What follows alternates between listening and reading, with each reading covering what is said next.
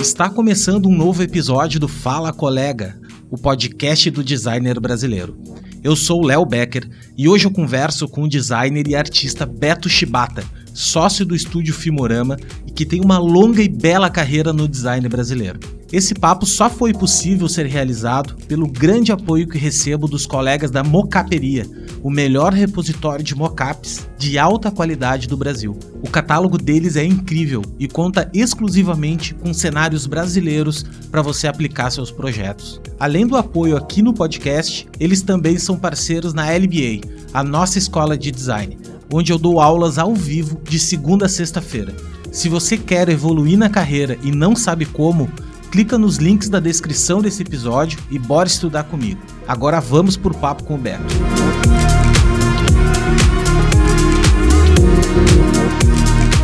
Beto, muito obrigado, irmão, por tu ter aceito aí participar do nosso humilde podcast. Uh, cara, eu sempre inicio qualquer papo aqui, já tô no trigésimo, sei lá, quase quadragésimo, acho, episódio. E eu sempre inicio agradecendo de coração o tempo porque é, é algo muito escasso, muito mesmo. Eu acho que é o, é o grande bem da, do século, né? A gente tem o tempo.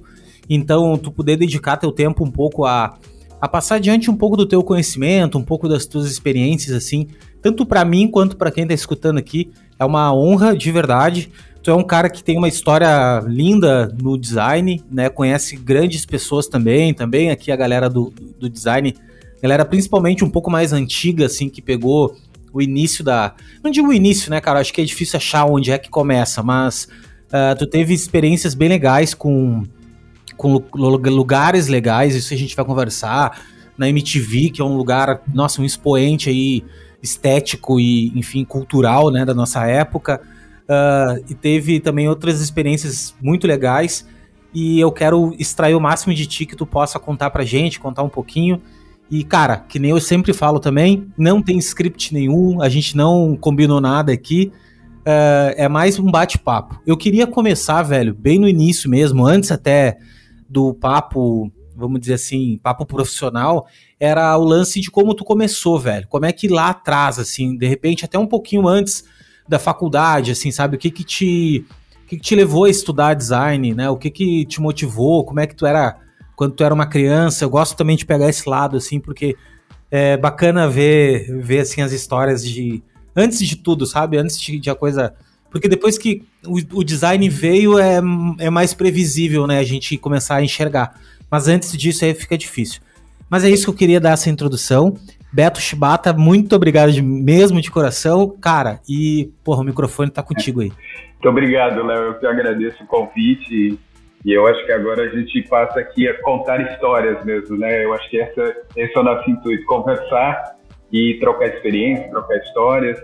É, bem nesse comecinho aí, engraçado, e eu sempre fico fazendo essa reflexão, né? Eu acho que é, sempre tem influências, assim, né? E no começo, é, criança ainda, eu acho que essa minha influência vinha de alguns lugares, assim, né? Eu sou o primeiro neto, então os tios eu acho que eles influenciavam de uma maneira, seja nos presentes, seja nos exemplos, assim, e, e eu tinha, tinha, não tenho uma tia, minha tia Amélia, que ela sempre me presenteava com brinquedos que eram construtivos, assim, né? Pequeno construtor, coisas que mexiam muito com a criatividade e a imaginação. Por outro lado, do lado paterno, meu tio Chinha, Carlos Chinha, ele é físico, né? E ele aí vinha com o lado mais científico, assim, é, microscópio, tinha um joguinho, joguinho não, um brinquedo que era aquele alquimia, que era meio um laboratório, né, mirim. Então eu sempre, na infância, tive muita influência, assim, dessa coisa de experimentar mesmo, acho que a curiosidade, aguçar isso. E eu acho que ali começa é, esse despertar pela curiosidade, por da inventividade, na verdade. Né? Eu acho que mais para frente aí tem influência. Quando eu era pequeno eu fiz aula de japonês e na aula de japonês, assim, escola mais tradicional, ela tem muito dessa, né, de todo mundo desenhar, de, de, todo mundo se expressar, seja pelo desenho, pela música, é, pela pela dança e, e, e a disciplina, né? Tinha muita disciplina era a escola assim modelo aquele mesmo que você vê assim na TV, né, dos japoneses limpando a escola. Minha escola de japonês era era desse jeito, assim, a gente limpava a escola uma vez por semana, tinha uma coisa muito disciplinada, é, tinha acesso assim, a instrumentos musicais. O desenho, eu digo que tem uma característica assim do desenho japonês, não sei se é pelos materiais, é, eu vejo muito X pastel assim nos desenhos de criança japonesa e eu lembro que isso me influenciou bastante assim, também. E aí para escolher a profissão eu sabia que eu queria alguma coisa que era ou era arquitetura ou era publicidade. O design eu só fui descobrir mais tarde. Assim. É que todo mundo, ninguém tem, né, o design de primeira, né? Até porque o design, na, principalmente na época mais antiga, não tinha, não tinha faculdade não. de design, era desenho industrial. Né? Exatamente, né? eu peguei essa fase aí. Ô, velho, me diz uma coisa, o japonês, tu chegou a, a, O que, que veio da tua cultura japonesa que tu acha que, que influencia. Agora dando só um passo um pouquinho assim. Sim. Tu tem alguns amigos japoneses, Sim. cara, não são um só, velho. Eu tenho Sim. alguns, assim. O que que te. Porque, porque o Japão. O Japão, primeiro, que é um é o país que eu quero conhecer na vida, assim, né? né? E, e, eu acho que a cultura japonesa, o design japonês, assim, eu acho que a limpeza, né? A, a, a limpeza não. A limpeza estética, né? Eu acho que o less is more deles, assim. O que que tu. Que que te influenciou, assim? Tu, che, tu chegou a ter alguma referência forte japonesa, sei lá, via, foi para lá, ou vô, vó, não sei. Sim. Assim. Não, eu não, nunca fui, né? Meu pai é japonês, nascido, veio muito pequeno para cá, meus avós também vieram para o Brasil. Então, assim, mais de revista mesmo, sabe? Meu, meu pai colecionava, é, que chama de magazine, que eram uns livros grossos, assim, de, de histórias, né? De mangá mesmo, mas mangá para adulto. Então, ele tinha uma biblioteca enorme, assim, só do visual disso, de criança, era incrível, assim, mas para mim e para os meus irmãos, ele assinava uma outra revista que era para criança, e ali tinha umas coisas também, assim, além do visual, todos, né, personagens ali, Ultraman, Doraemon, né, deixa eu pensar o que mais tinha ali, tinha todos esses personagens que na época eram os personagens é, dos seriados, dos desenhos, mas tinha umas coisas mais, né, que aí é quebra de cultura, assim, que lá eles é, criam besouro, aí tinha umas coisas de experimentações, assim, que é muito da criança japonesa, assim, então para mim aquilo era é, além de treinar o japonês que eu, que eu tinha, aprendia na escola, também tinha umas coisas que eu ficava meio sem saber, tentava replicar aqui, mas não era o mesmo tesouro, então talvez ele não fosse tão domesticado, entendeu?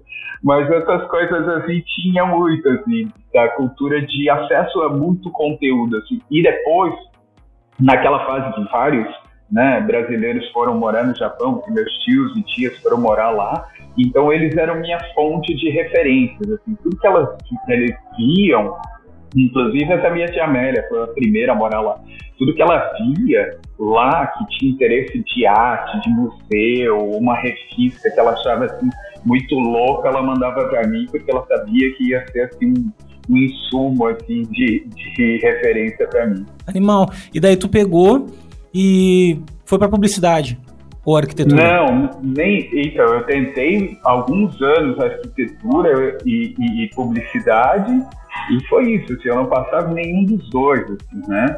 Não passava, era super concorrido na época e, e foi por causa de um carnaval que eu encontrei uma amiga minha amiga tinha passado em, em desenho industrial na, na Católica, aqui em Curitiba, e ela começou a me contar o que era, né? Eu não sabia o que era. A gente já organizava um, um bloco de carnaval anteriormente e ali eram minhas primeiras experiências de design. Eu desenhei o logo do bloco. Então, era uma amiga que também já tinha essa, é, esse interesse pelas artes visuais, assim, e ela voltou e e me contou, ah, eu entrei num curso que chama é, Desenho Industrial, Programação Visual, na PUC, em Curitiba. Aí eu falei, ah, me conta mais. Aí ela começou a me contar, ah, faz isso, é, é criação de marca, faz editoração de revista, né? É, é, é, é uma publicidade mais legal, assim. Aí eu nunca tinha ouvido falar e comecei a pesquisar. E ela falou assim, pô, e tem uma vantagem, assim, que era tipo 1.3 para 1. a concorrência era muito baixa. Aí eu falei, ah, vou me, vou me informar. Aí eu tentei na, na Federal em Curitiba, tentei na Católica e acabei entrando na PUC em Curitiba. E ela, e ela era minha veterana lá. E daí estudou até que ano, Beto? Ah, Aí te formou em que ano era, Eu me formei em 2001, 96, é, começo de 2000, agora me foge isso, eram quatro anos, então eu entrei em 96, saí em 99, em 2000. E pegou pegou muito pouco internet, né? Na época tu pegou bem a transição, a assim, eu acho, né? Recém, né? Transição, é, você ter uma ideia. 2000, assim. Pra você ter uma ideia, o primeiro e-mail que eu fiz era um e-mail lá da PUC. Eu fiz um e-mail para me corresponder com os caras da Subvertype, que estavam fazendo fontes e a gente trocava PDF de tutorial, de fotógrafo. Olha a loucura, cara. E daí me diz uma coisa, Beto, onde é que entrou? Bom, daí tá, daí tu te formou e foi pro mercado. Como é que foi a tua, tua assim, a, tu virou freelancer, tu já tinha uma pilha de trabalhar com... Como é que foi, assim, a tua trajetória no início? eu fiz, assim, fiz estágio, esse começo da internet ali, é isso, na própria PUC lá, fazendo sites, né, dentro ali da universidade, dos cursos e mesmo o site da, da universidade a gente cuidava. Mas aí depois eu fui fazer um estágio na Fundação Cultural de Curitiba, que aí eu acho que me deu um outro lado, que era mais da criação, do processo mesmo, de experimentação. Eu cuidava, assim, cuidava, eu era assistente dentro dos ateliês de gravura, é, dentro dos, das exposições, monitorando e tudo mais. E eu entrei num, num estúdio, que era um estúdio, depois desse da Fundação Cultural, eu entrei num estúdio que ele atendia, tipo, a Renault, eh, atendia a Cefale, e era um estúdio que tinha em Curitiba e tinha em Buenos Aires. Então era um estúdio já bem estruturado, mas o dono, ele era um criativo à moda antiga, assim, era um cara que meu, também flertava com várias artes, então o estúdio já era naquela época que talvez nem fosse tão comum, assim, mas sabe, um estúdio é, engraçadinho, assim, com tabela de basquete, assim. ele era um galpão antigo, mas era uma coisa mais é, para os anos 80 do que para as startups, assim, mas era, era interessante porque tinha ele gostava daquilo Exato, mesmo. Assim. Era, era original, assim, não era, não era uma maquiagem, assim, sabe? Então tinha uma verdade ali que era muito a cara dele. E ali eu comecei no design, assim, ainda como designer júnior, e aí fazendo um monte de embalagem, muito de material interno para Renault, para várias marcas que o estúdio atendia. E o Christian Cruz, que é o, o amigo, brother da faculdade, ele já estava em São Paulo. Ele tinha entrado no curso Abril de jornalismo e ele me deu um toque, falou: "Ó, oh, cara, eu fiz a inscrição, tô morando aqui em São Paulo, por que você não se inscreve?" E aí eu falei, pô, vou me inscrever, me, né, me informei do que, que era e tal. E aí saí desse estúdio já para ir morar em São Paulo, trabalhar na editora Abril. E daí foi absorvido, foi absorvido pelo buraco. Totalmente. E daí como é que foi, cara? Agora sim, agora a gente tem que abrir um novo capítulo nessa história. Como é que foi, assim, a, a, chegou lá na Abril e era um monte de gente, grandes nomes do design já estavam por lá, né? Total. Todo mundo meio que, vamos aprender. E Abril era o estouro, né, Sim. né, cara? Tipo, Abril tinha Capricho, tinha. Super interessante. Tinha Trip, tinha. É, e daí lá era a escola de editorial, né, velho? Assim, nem isso é escola, né? Eu acho que. Eu acho que era o laboratório mesmo, né? Tipo, tinha. Era a possibilidade de imprimir, né, cara, as coisas todas e trabalhar com. E, jor, e o jornalismo na época era totalmente ligado a design, porque uma coisa bebia Sim. da outra, né, cara? Então as palavras enfim, como é que foi assim a. Como é que foi lá o início? Cara, o curso Abril de Jornalismo era, era, era impressionante, assim, porque era isso, era um recrutamento entre designers, fotógrafos e jornalistas, e, e virava um, um, universo muito rico, assim, porque as pessoas vinham de várias partes do Brasil, e a gente tinha um treinamento intenso mesmo, assim, com palestras, com grandes designers, tipógrafos, fotógrafos, e aí a gente tinha uma parte mais técnica de digitar todo, todas as áreas da Abril mesmo. Ela tinha gráfica, ela tinha um laboratório, né? Essa é uma outra transição, que daí é do filme para o digital também. Quando eu entrei na Abril, essa transição aconteceu. Então era uma potência mesmo. Tudo, tudo, tudo girava ali em torno daquele prédio ali da Abril. E, e para a gente foi maravilhoso ter essa experiência. Assim, era um mês, né? A gente ficava um mês ali em treinamento, aprendendo tudo, assim, já experimentando.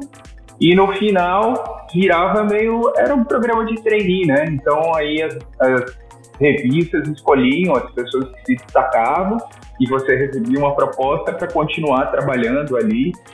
É, e você saía dali com um portfólio também, mesmo se você não ficasse na Abril, você ia rodar, né, Editora Globo, tinham várias outras editoras que agora não vou me recordar o nome, mas é, é uma, era uma, eu não sei se tem hoje ainda, mas era uma experiência incrível, assim, pô, grandes amigos que eu fiz ali também, grandes parceiros de profissão. E daí tu ficou até, daí, enfim, daí entrou, daí tu conseguiu ficar. Cara, eu não fiquei ali, eu acho, é, nesse comecinho não, eu fui trabalhar numa outra revista, que era uma revista é, chamava Uma, se eu não me engano, é uma revista feminina, não me recordo a editora, mas fiquei um tempo assim também e confesso que eu odiei São Paulo depois desse período de, de editor abril, porque o período de curso abril era meio uma farra, entendeu? Aí o dia a dia, a loucura de São Paulo assim, me deu uma angústia, assim, eu falei, pô, será que eu quero ficar aqui?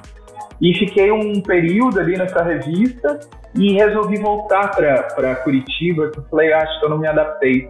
Mas aí também o contraste foi grande. Assim, eu voltei para Curitiba também, fiquei, sei lá, um mês trabalhando com num escritório de editorial, que era de um, de um ex-professor da faculdade. E só que era um, um molde que, que, que aí talvez eu entendi o que tinha diferente em São Paulo, né? Era um molde muito regrado, hora para entrar, hora para sair, assim, era uma coisa é, muito formatada. Assim. E eu não me adaptei também. Eu falei, nossa, eu acho que aqui também não não tá legal. Como é que eu vou achar um lugar que seja legal ou, algo, né, um jeito, uma maneira de trabalhar que, que eu enquadre, assim. E aí, nesse meio tempo, o Alceu me chamou para trabalhar na Super Interessante. E, e aí já me pareceu mais, mais legal, porque a Super Interessante já era um conteúdo que eu me identificava, que eu era leitor, e assim, achava a revista também, né, do ponto de vista visual, gráfico, assim, bem interessante.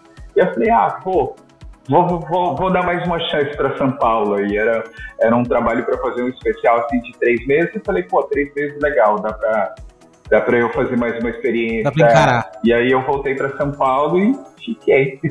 E daí, Carinho, onde é, quando é que tu entrou na publicidade? Porque tu teve um bom tempo de publicidade.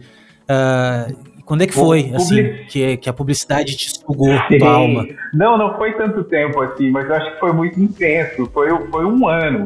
Sim, né? Sim, foi, foi intenso. Foi um ano. Foi, isso foi já depois da MTV, assim. Foi em 2013, eu acho. Ah, então volta, peraí, não volta. Vamos fazer, vamos fazer uma linha do tempo. Vamos fazer uma linha do tempo. Super interessante, trampona uhum. super interessante. E daí, quando é que chegou na MTV? Qual foi tá, o momento? Depois de super interessante, ainda teve revista Trip. Aí eu acho que na revista Trip eu fiquei uns quatro, uns quatro ou cinco anos. E aí depois de revista Trip eu fui pra, pra revista MTV e depois pra MTV Televisão. Tá, Beto. E daí, e na, na Trip, por exemplo, tu era responsável, enfim, tua equipe, né, uhum. né? Um time responsável pela parte editorial da parada mesmo. Estética e propor capa e pro, como é que era assim? Como é que Sim. era esse mundo? É, como é que era projetar um mês, né? Sim. Tipo assim, cara, tu vai projetar uma revista que como é que é isso, essa experiência, assim? Que hoje em dia não tem mais, né, cara? Não. Dificilmente a gente vê. E eu, eu sinto falta dessa organização, sabe? Do, do meio editorial, assim. Lá na, na Trip, eu entrei como editor de arte, então eu cuidava da equipe. O Edu, que é meu brother, Edu Irama, eu diretor de arte. Então a gente tinha, era uma equipe pequena, assim, era eu, Edu, tinha um ou dois designers e um estagiário, eram quatro ou cinco pessoas, e a gente cuidava da revista toda. É, o que era legal lá é que essa ideia de redação, né, é, todo mundo todo mundo faz parte ali na TIP isso tinha muito assim, todo mundo participa todo mundo não só dá ideia mas como era uma obrigação sua enquanto designer, você ter pauta também, sabe? Você entender os assuntos da revista, você é, compartilhar daquele universo. Então, todo mundo dava pauta na reunião, e aí, a partir dessas pautas, o diretor de redação ele falava, pô, isso é legal, pô, bacana. E esse já tem um, um, um, né? Uma coluna que cabe esse assunto, pô, sei lá, tinha as páginas negras, que era a, a, a, a matéria principal, então sempre era alguém destaque, que era do universo da trip, ou um universo completamente diferente, e aí eles faziam um contraponto. A ideia de cruzar, né, sempre ter um olhar assim, nunca um olhar frontal, sempre um olhar meio paralelo assim para as coisas, né, para você conseguir enxergar o assunto de todos os pontos de vista. Isso era muito da trip, assim. Então nunca aceitar as coisas como, né, como elas são, assim, ou ter um pré-julgamento é, sobre determinados assuntos ou personagens de matérias, assim. Então isso é muito da escola da trip, assim. E ter, e ter esse olhar diverso, assim, isso era incrível lá. E era uma turma grande, assim, né? Ainda, né, apesar da equipe de, de, de arte ter, ter quatro ou cinco pessoas, pô, tinha vários repórteres, editores, né? E tinha a equipe de produção. A equipe de produção era mesmo né, convidar os entrevistados, preparar, é, conectar fotógrafos, estúdio. Era toda uma operação gigante, assim, ainda de motorista, né? Porque você é, não tinha essa facilidade de você fazer uma call, né? Fazer uma chamada. Você ia até a pessoa, você marcava um lugar, então era muito no tete a tete. Então tinha uma mega produção em torno de, de um conteúdo, assim, de uma revista. Era de, empregava muita gente também, né, Sim. cara? Era muito diferente, Sim, assim. Total.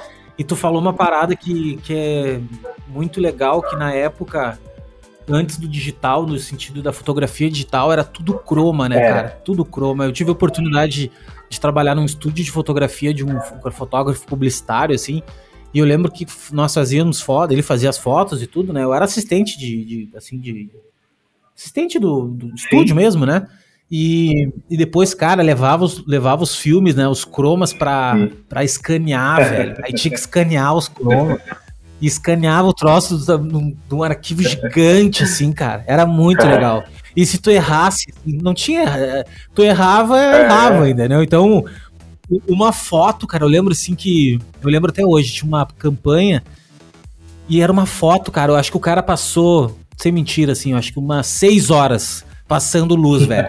acertando a luz do troço, entendeu? E daí depois, na hora do clique, era um é. meia dúzia de clique, tá, tá, tá, é isso aí. e era muito legal, assim. Era, era legal, mas eu acho que devia ser um. Eu, eu acho que é que nem fazer café artesanal, Sim, sabe? É diferente. É diferente. Eu acho que exato. tem. É uma outra. Um ritual, Sim. né, cara? Era um outro ritual. Obviamente que ganhou agilidade. Hoje em dia, pô, tu faz um clique, ficou tudo muito mais fácil, Sim. muito mais barato e tal.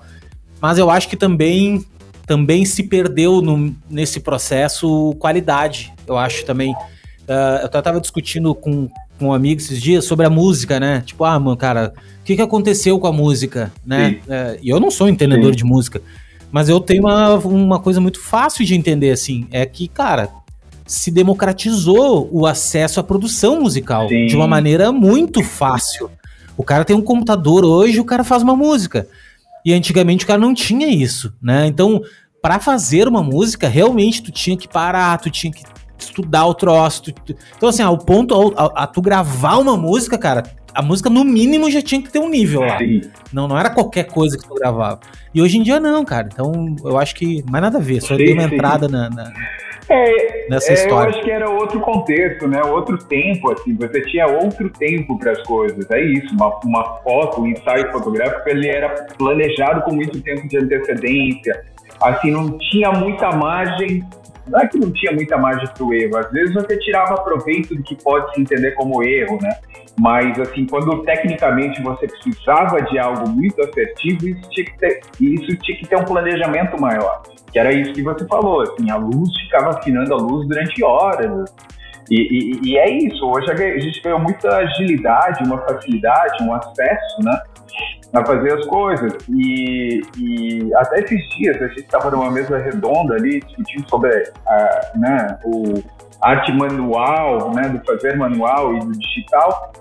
É, o que antes talvez você tinha que ser uma esponja né, para absorver todas as informações, hoje o que eu vejo é que você precisa ser mais filtro do que esponja né? Porque é um excesso de informação, é um excesso de produção. E então, hoje, se você tiver um bom filtro, se você for um bom editor, você acaba se saindo melhor do que só absorvendo as coisas. Tem que esvaziar a xícara. É. Tem que esvaziar a xícara agora. Exato. Né? Porque antigamente era, meu, era coletar. É. Antigamente era coletar. Quanto mais tu coletasse. Eu acho que a gente tá na era da curadoria, Exato, na verdade, né? É, é, é fazer uma boa curadoria de informação. Tá, daí tu, beleza. Ficou lá na Trip e daí foi pra MTV. Foi pra MTV. Daí da Trip pra MTV. Foi pra MTV. Aí foi pra primeiro, primeiro tu foi pra, pra revista. Pra, revista. pra depois ir pra Isso. TV. A revista, ali a revista MTV também, desde o início ela era totalmente experimental e ela tinha, como é que eu posso dizer, esse mix com a publicidade, assim, né? Eles mudaram o modelo de redação, que antes era uma redação né, com repórteres e, e designers, é, jornalistas e designers, viraram duplas. Então você tinha duplas ali dentro, que era o mesmo modelo de publicidade. Então você duplava com o jornalista e, e, e, a revista era toda segmentada, assim, onde você conseguia organizar a produção e, e aí o diretor de arte, na época era uma diretora e a diretora de redação, elas organizavam também todo esse conteúdo e davam a cara da revista. E lá eu entrei também como, como editor de arte e aí depois eu virei o diretor de arte lá da revista. E ali foi uma experiência assim incrível, porque a gente tinha muito acesso. Ela era para ser assim, é, ela era uma ferramenta de marketing do canal, mas ela era uma conexão também é, com os leitores, é, né, audiência. A audiência, ela, ela conhecia ali muitos bastidores da TV, ela estava muito presente ali também, era um jeito de trazer a audiência para próximo, assim, da publicação. E a revista da MTV, ela foi incrível, assim, porque também ela foi experimental o tempo todo, sabe? Não só dessa desconstrução da redação, mas eu peguei um período onde a gente tirou ela da banca e isso foi experiência, assim, é, sem precedentes assim para gente que estava acostumado ao mercado editorial, que é um mercado é, onde você tem que chamar a atenção num, num espaço muito curto assim de banca, né?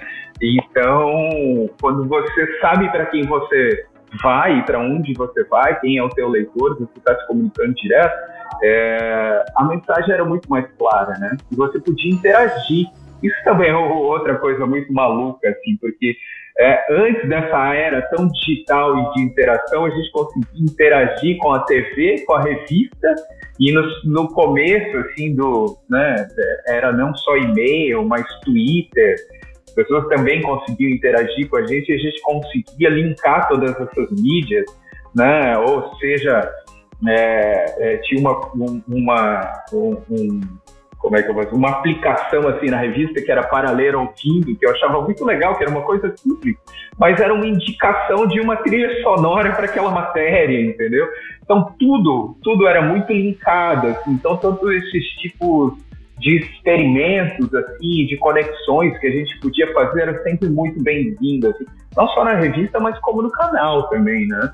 É, eu ouvi, não vou me recordar se foi a Astrid, foi o Mion, algum ex-DJ é, comentando numa entrevista falando que a MTV era assim a voz era muito horizontal, onde o estagiário podia entrar na, na reunião e falar uma coisa que todo mundo uou, vai virar programa. Tipo, você era estagiário, agora você é diretor, entendeu? Agora tem DJ, agora já era. Agora... É. Eu ouvi também isso já, eu ouvi bastante de todo mundo, todo mundo. Mas as pessoas que eu, que eu ouvi falar, né, da, da dessa época falavam muito bem, Sim. assim, da MTV. Muito bem. Todo mundo. Não teve um, assim, que falou...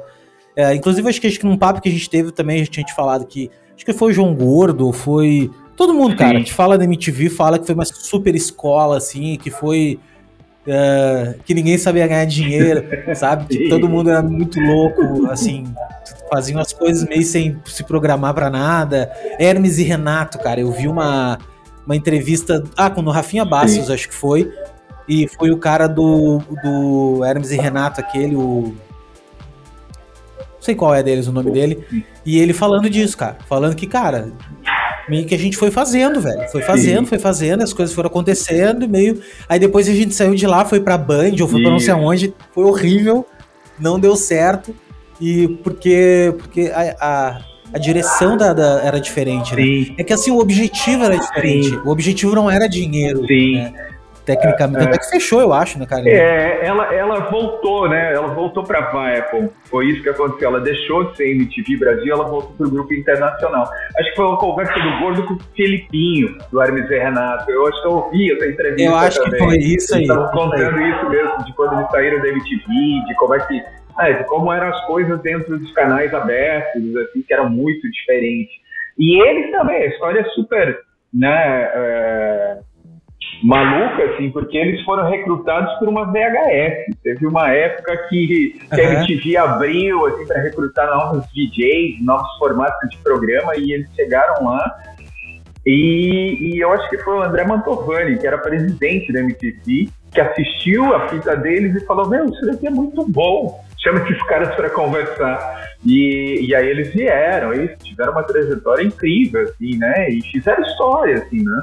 Com todos os formatos, e sketches e humor daquele jeito mais escrachado na MTV, fizeram total, foi uma escola ali de, de improviso na TV. E o louco que a MTV conseguiu construir, né, cara, uma. Tanto é que teve umas televisões depois que tentaram imitar, assim. Eu lembro que tinha uma outra TV muito parecida agora, que tentou imitar, assim. Uh, era essa coisa muito colorida, muito muito no sense, Sim. assim. Era umas, umas campanhas muito loucas.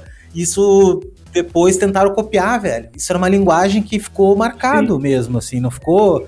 E era uma coisa que não era planejado. Tanto é que a MTV americana não, não era tanto que nem aqui. Não. Porque aqui, cara, é que aqui Brasil é louco, né, cara? Brasil é. Tu dá, né? Se tu der margem pro cara ser criativo, tá ralado, né? É. Porque o brasileiro é muito criativo. É muito, hum. assim. A gente vê os memes hoje, né, cara? Que eu fico parado. Eu, eu penso assim, nossa, velho, a cultura do meme a, a, a, legenda, meu, a legenda, a, o espírito da legenda com o que tá ali, ah. não tem explicação. Não tem, assim. Não tem redator que faria aquilo, Sim. sabe? Numa, com um briefing. Tu precisa fazer isso. Não, não consegue. Eu acho que só consegue né, Sim. quando nasce. Sim, tem, tem uma pitada de autenticidade ali que não é replicável, né? É muito isso, assim. E, e, essa diferença mesmo é, é por essa como é que eu posso dizer? É por esse, é, por esse imã que era a MTV, assim, né? Então as pessoas se identificavam e, e, e pessoas criadoras e, criadoras de linguagem, elas sempre estavam conectadas, assim, a MTV em todos os pontos, assim. Não só, né, dos gráficos, das ideias de programas, mas mesmo as campanhas e acabaram servindo de exemplos. Algumas campanhas foram até exportadas, campanhas assim de políticas, de, né, de, de campanha. Eu não posso nem dizer antidrogas, eu acho que eram campanhas de conscientização sobre drogas e de sexualidade. Assim. Era uma linguagem muito inovadora e muito conectada assim, com, com, com o público, né, com a audiência jovem. E aí outras marcas, outras TVs enxergavam naquilo um pacote é, jovem, né? E tentavam replicar isso, mas era isso, faltava aquela pitada de autenticidade. Mas, Roberto, tu não acha agora, até vendo tu falar, é, porque hoje tá muito mais difícil tu acertar uhum. as pessoas. Porque parece ser mais fácil, porque, Sim. pô, tu tem número pra caramba, tu tem um monte de canal e tal. Mas e, na minha cabeça, antigamente era mais fácil, porque pensa, cara, a MTV fala com jovem. Uhum. Não tem mais aquele clima, ah, porque o jovem, o cara que é nerd, ou o cara que é punk rock, uhum. ou o cara que é. Não, era jovem, Sim. velho. Era jovem, pronto. Hoje em dia, não, hoje em dia tem o jovem que é nerd. Aí tem o jovem que é não sei o que, daí o jovem esportista, daí tem o jovem. Cara, tem dentro do jovem, dentro da camada jovem, tem 50 jovens. É muito mais difícil. E eu acho que, que que, que é um grande problema. Não digo um problema, Sim. mas publicitários e a galera que quer acertar, né? É muito mais complexo, cara, ó, hoje em é. dia. Antigamente era MTV, Sim. velho. Tu quer dar certo, tu quer falar com os jovens, anuncia na MTV tá tudo certo, Sim. entendeu? Tu vai falar com a galera e, é os, e, e, tem os clipes lá das bandas, é tudo quanto é banda, que. Cara. E assim, não tinha muita opção também, né? Então, tipo assim, não tinha ah, não, tu, tu, tem aqui um Deezer ou tu tem um Spotify com um milhão de música. Não tem, velho. Era as top lá 100 que tocava na MTV, deu, velho. Que, que, as, que é os CDs que tu podia comprar e, e as fitas que tu podia gravar no, no, no, nos programas de rádio. E, Né? Tu não acha isso que é muito mais difícil hoje em dia, cara, de acertar as pessoas? É, antes era muito mais escasso, né? Assim como a informação era escasso, também a maneira, né? E eu acho que. É... Como é que eu posso dizer? Ah, o mundo também ele, ele era muito mais concentrado, vamos dizer assim, né? De uma maneira, de um senso comum. Talvez o senso comum ele imperasse mais. Eu acho que a gente teve grandes avanços comportamentais desde então. E eu acho que a MTV, de uma certa maneira, ela sempre ditou e identificou isso também, né? Ela tinha essa lupa justo por isso, assim, porque ela acreditava mesmo na diversidade. Dentro, ela também é, acolhia né, a diversidade. Então, talvez esse, como é que eu vou dizer, essa lupa mais fina de, de identificar esses movimentos e essas mudanças comportamentais passavam antes lá pela MTV, ou mesmo quando eu estava na Trip, eu enxergava que isso era uma premissa, assim, da gente ter essa diversidade, o olhar, de ouvir todo mundo, de trazer todo mundo para a conversa. E eu acho que o mundo é, ele se tornou mais complexo e diverso, né? E talvez isso que pareça é, mais difícil mesmo de atingir esses públicos, né? Porque ele, ele é, é a mudança comportamental, né? A gente está vivendo uma atrás da outra e, e, isso vai, vai ficando cada vez, ao mesmo tempo que mais claro é, para quem né, traça essa comunicação, vamos dizer, mesmo de nicho, mas o nicho ele ficou cada vez mais nichado, né?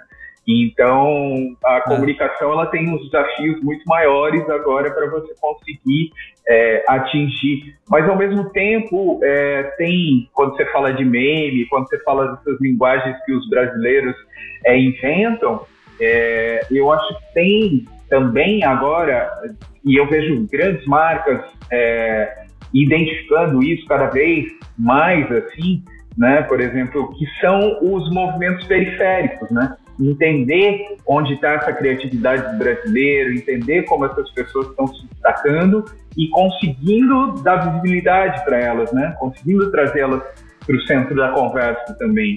Então, eu acho que, apesar de ter ficado mais complexo, eu acho que ainda tem, assim, os, os locais de onde, da onde nascem esses movimentos, assim, eles ainda, não que eles sejam os mesmos, mas eles, eles, eles ficam evidentes, né? Sim. Tá, e falando de comunicação, daí tu, da MTV, tu foi para onde? Eu fui para FNASCA. Aí eu fui fazer aí, a direção de criação aí que entra é, do departamento de design da FNASCA. Aí entra a publicidade. É, foi uma transição, assim, né? Eu não, não confesso que eu não estava procurando, assim, e, e, e mordi a língua, né? Porque sempre a publicidade pareceu aquele lugar onde você fala assim, né, eu vou não vou trabalhar na publicidade, não vou trabalhar na publicidade. Pastelaria, é, eu não vou. Exato, mas ao mesmo tempo, quando eu trabalhava na MTV, a gente já tinha uma relação muito estreita com a publicidade, porque né, sempre teve, a gente fazia a comunicação interna, mas a gente faltava a comunicação externa que sempre era feita por uma agência campanhas da TV, as campanhas dos eventos, MB, Rock Go. Então eu já tinha essa relação muito próxima assim, com as agências, mesmo o projeto que às vezes a gente fazia é, juntando, seja lá o atendimento da agência com o comercial da TV, para pensar numa ideia que pudesse ser factível e com cara de MTV, que é isso que a gente estava falando, né? Precisava ter o DNA, a autenticidade da MTV. Então eu já estava mais acostumado com aquele ambiente e quando eu fui trabalhar na FNASCA, é isso, assim, mesmo dentro do universo das agências, a FNASCA também já tinha um posicionamento, já tinha um cuidado maior, assim, mesmo com o design, e isso era um diferencial, né? E dentro da publicidade, né, é, se trata como craft, que é o, né, que tem esse cuidado na criação, na execução, e é sempre muito bem elaborado. Então a Finasca também já tinha esse esse, vamos dizer, esse histórico. E para mim foi uma experiência, cara, incrível, assim, incrível, porque é uma estrutura também, né? Para mim foi o mesmo impacto de quando eu cheguei na Abril, que aí você está dentro de uma agência onde as coisas acontecem. Ali ainda acontecia num tempo razoável, assim, não era uma loucura de ficar matando job todo dia, assim, né? Tinha muito, muito projeto que a gente né, é, é, criava para os clientes que a gente atendia, Skoll, Honda, é, na época já tinha Pinacoteca, SOS Mata Atlântica, então tinha uns clientes legais que a gente criava, propunha muitos projetos, assim, então isso era muito legal também, tinha uma proatividade, não só da criação, mas mesmo né, de atendimento, planejamento, era uma equipe muito bem alinhada, assim, então isso foi muito legal. E a capacidade assim, de fazer as coisas mesmo, de ter uma ideia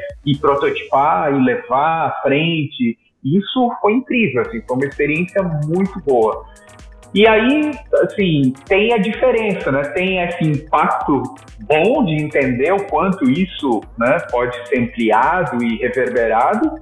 Então, isso foi mesmo um choque parecido, assim, de quando eu cheguei na Abril. Mas tem o choque de processo, assim, né? Como eu falei, eu vinha de redação. E eu acho que isso entrou na minha veia já desde o começo lá da editora Abril, depois da Trip, e, e essa troca dessa criação coletiva, para mim, era muito, é, como é que eu posso dizer, era muito latente, assim, de entender mesmo, de saber que a ideia né, não estava só na minha mão e de que as coisas poderiam ser feitas coletivamente. E, e, e era muito, como é que eu, era muito, né, apesar de não ter esses trabalhos do dia para a noite, né, eram exceções, mas era muita produção, assim, a gente desenvolvia muitos projetos no. E então eu comecei a estabelecer outras dinâmicas assim com a minha equipe para a gente entender o que a gente produzia. Então, uma vez por mês, final de mês ou começo do outro mês, a gente imprimia ou pegava todas as, as impressões de layout que a gente tinha feito dos projetos e espalhava numa sala de reunião inteira, assim, ó, pelo chão. E porque às vezes assim, você não vê o projeto, né? Eu via tudo, porque como eu estava ali na direção de criação, eu via tudo, mas mesmo as duplas, assim, às vezes eu não acompanhava de perto, eu não via o desfecho de algum projeto, então a gente pegava todo mundo para ver tudo. E é legal você ver, assim, né, e, e, e como é que eu posso dizer, é, tornar físico, palpável o que você produz. Né? Mensurar, né? é, mensurar. Então isso era muito legal, dá, dá uma, uma satisfação, uma, assim, uma realização. Pô, a gente criou tudo isso, olha que legal. Sua campanha eu nem vi, que bacana que vocês criaram, pô, que bacana. Foi aprovado, que já tem produção, pô, que pena, até no lamento, que pena, a ideia era muito boa, está muito bem executada, mas não foi para frente com o cliente. Isso tudo aprendi muito lá dentro. Assim, e aí fui mudando, assim, mesmo das referências, né? Eu acho que tinha uma coisa também, assim, né? E aí eu, como eu trabalhei em uma agência, não sei dizer, mas sempre de um, de, de um lugar, assim, também do senso comum, sempre foi uma coisa muito né, da publicidade ser muito competitiva, das ideias também serem muito protegidas. E, e, eu quebrei isso também dentro da equipe de, cara, vamos compartilhar as referências, porque na minha cabeça isso era muito do alinhamento que a gente tinha dentro de uma redação. Pô, se eu tenho essa ideia, traz outra, né? Aí cada um tem duas, vamos trocar, vamos colocar. Talvez essa ideia não seja realizável, mas seja insight para uma outra. A sua ideia pode me dar uma ideia, né? Um insight para uma outra ideia. Então esse tipo de dinâmica, assim, eu tentei sempre muito trazer para a roda e não só o que é aplicável, assim, né? Eu sempre gosto muito que as pessoas compartilhem as suas é, o que a gente considera como referências pessoais, assim, são referências que às vezes você não fica pensando nela para um trabalho, você gosta, né? Você gosta porque aquilo faz parte do teu universo, faz parte do teu repertório, faz parte da tua história. Então isso eu sempre achei muito legal trazer assim para a conversa e isso eu fui criando maneiras disso cada vez mais fazer parte da dinâmica e do dia a dia ali da minha equipe. Então, também além dessa ideia de compartilhar todos esses projetos, tinha uma outra reunião que era uma reunião para trazer referências, assim, sem objetivo, sabe? É só é, o que, que você está vendo aí, o que, que você gosta, o que, que você está curtindo, né? Que livro você leu, que livro de referência você comprou, sites que você está olhando, que projetos que você está achando legal. Isso era, era uma outra reunião que a gente tinha. Assim. Eu, Beto, me diz uma coisa, como é que tu lidou, cara, com, a, com, a, com o design, assim, tu veio de uma escola, né, de design, apesar de, da, da editora, da editora uhum. também fazia muito design lá, não era publicidade, como é que tu lidou com a publicidade daí? Porque na publicidade a gente tem aquele aspecto muito mais de direção de arte, Sim. né? Muito mais de. de é, não tem aquele aspecto tanto funcional, uhum. vamos dizer assim, né? Uh, e muito mais temporal, né, cara? Uma coisa muito mais assim. É, é uma campanha às vezes sazonal, às vezes é uma parada muito mais rápida. Como é que tu teve que fazer esse, essa adaptação no, tua, no teu método de criar, assim? Ou tu nem adaptou, velho? Ou tu foi é a mesma coisa para ti? Como é que tu é, não, pensava? Teve, teve uma adaptação, assim, mas é que. Como é que eu posso. É, eu entendi muito, muito, muito cedo, não, vai. Na faculdade eu entendi muito como era o meu processo de criação. Né? Muito por acaso. É, eu era o cara que sempre pedia mais prazo para entregar os projetos na faculdade. E até que um dia tive um insight assim atrasado para a faculdade, e, pô, veio a ideia no dia de entregar o projeto. Eu falei, caramba, essa ideia é muito boa, como é que eu faço para apresentar essa ideia? E aí fui escrevendo a ideia e cheguei lá e apresentei só o conceito. Tirei cinco porque não tinha entrega, tinha conceito, mas não tinha realização. Tirei cinco, já achei ótimo. Mas aí eu entendi o porquê surgiu a ideia naquele momento, né? Porque eu já vinha há dias pesquisando sobre o assunto, eu já tinha feito alguns esboços, eu já tinha assim muita informação sobre o que eu precisava projetar, que era tipo um resort, era uma identidade visual para um resort. Eu não pensei visualmente, mas eu pensei em toda a mecânica de, de tudo que ia funcionar dentro do resort, assim, como é que as coisas funcionariam, como é que você teria um cartão que ia, tá, tá, tá. Todo o serviço. Na verdade, eu pensei mais sobre o serviço do que a identidade visual. Assim. E quando eu apresentei isso pro professor, ele ficou, pô, legal demais, mas, porra, você tinha que ter feito a identidade visual. Mas eu vou te dar cinco porque eu gostei da maneira como você pensou no projeto. Ninguém pensou nisso, assim, todo mundo foi só visual e você foi além. Então, para te incentivar ter sempre um pensamento muito mais amplo e depois realizar, eu vou te dar cinco. E aí, sabendo desse processo, eu já entendia muito como as coisas funcionavam, então por isso que eu fui né, alinhando a equipe, trazendo as referências para que as coisas é, pudessem ter uma mecânica e um workflow assim muito mais desenhado. Então, tá, beleza, chegou o pedido né, de projeto, então já vem com briefing, como é que eu decupo esse briefing, quem que eu reúno já para começar a, a, a, discutir isso e para depois a gente executar. Então, é, aprendi isso também com outros amigos designers, assim, né, o Índio e o Dimitri, é, são os caras que eles levavam mais tempo tentando descobrir uma maneira fácil de fazer do que fazendo.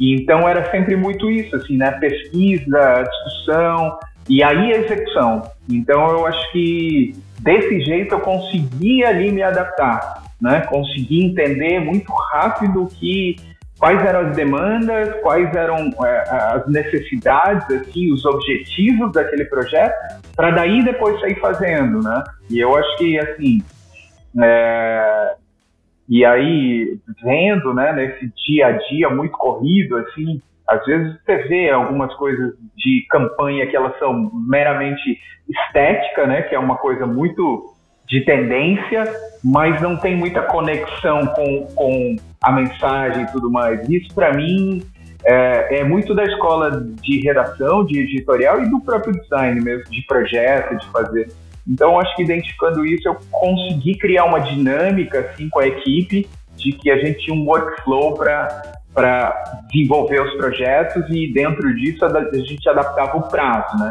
Então, comprimia mais isso ou mais aquilo, mas também tem muita estrutura assim para deixar esse, esse, esse visual muito afinado. É isso, pô, tem, né, tem, tem um tratador de imagem, tem um ilustrador, né, incrível sempre, né, dentro das agências, lá na FNASCA mesmo, tinham dois ilustradores, um mais 3D e um mais generalista, assim, mais generalista no sentido né, não pejorativo, assim, super, meu, é, domina muitas linguagens, assim, né, melhor do que generalista, talvez seja um, um, um ilustrador múltiplo, que é o Fábio Vivo, é, até hoje, assim, várias vezes, assim, pinto os trabalhos aqui, eu falo, putz, ouvido para matar isso, assim, porque é um cara que trabalha muito rápido, domina muitas linguagens, então, assim, a estrutura consegue também te dar uma agilidade dentro da publicidade.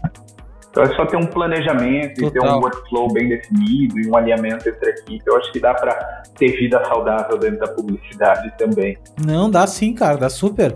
O problema único da publicidade é que é quando a própria agência não bota limites, sim. né? Eu acho que a, né, a agência, porque o cliente vai querer sempre para ontem, isso é óbvio. Isso aí é meio do cliente. Total. Não tem.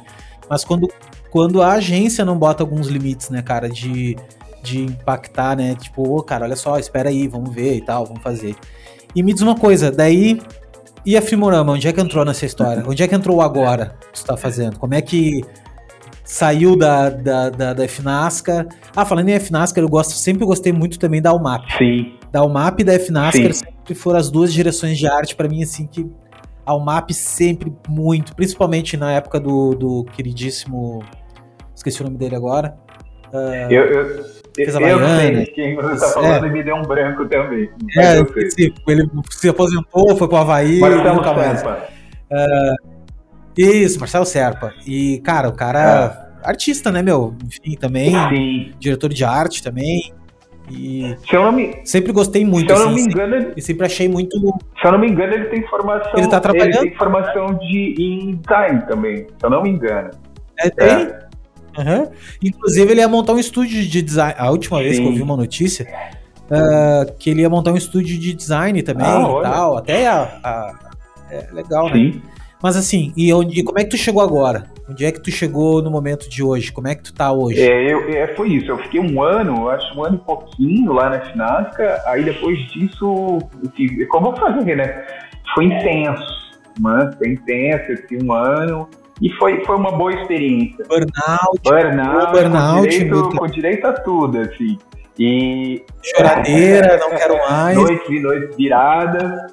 Uh, mas é isso, eram muitas exceções, mas era um universo assim que é um universo de, de carreira, né? Eu, eu fui meio outsider, assim, né? Eu cheguei, assim, já entrei como diretor de criação, não tive uma carreira dentro da publicidade, então é, apesar de ser muito legal, muito bem estruturado, ainda era um universo estranho para mim.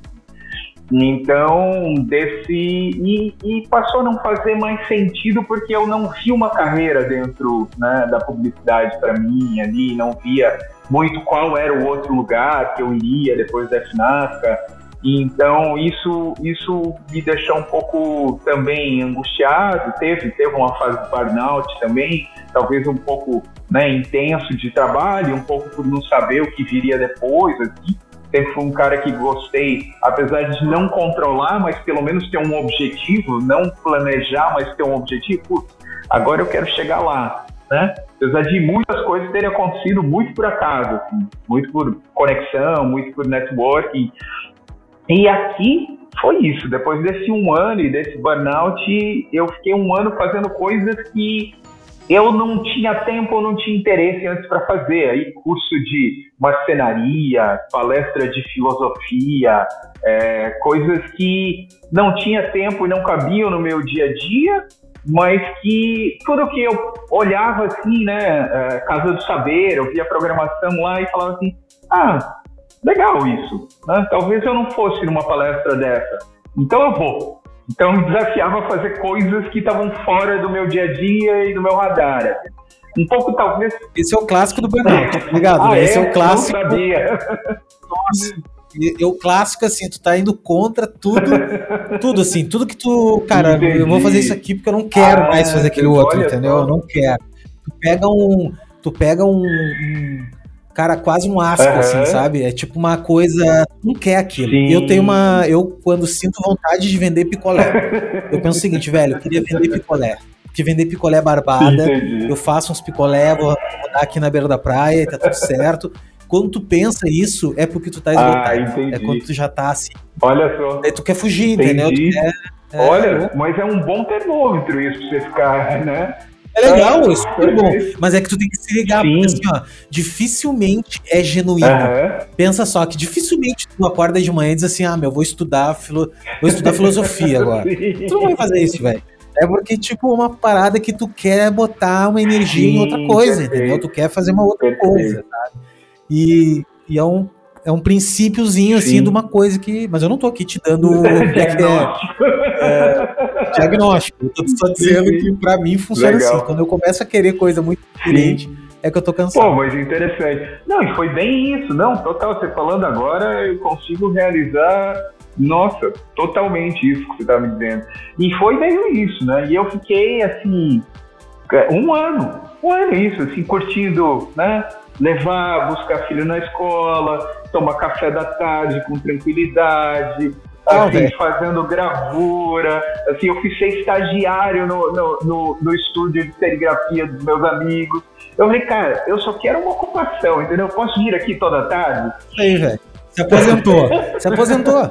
E, tipo, cara, vou viver do dinheiro da é. publicidade é... lá um pouco agora, cansei. Não, foi isso. Enchi o saco. Foi isso totalmente. E aí, nesse meio do caminho, uh, e aí o Jackson me ligou porque ia inaugurar a base do Atlas, que aí é um B-side aqui do Filmorama, é.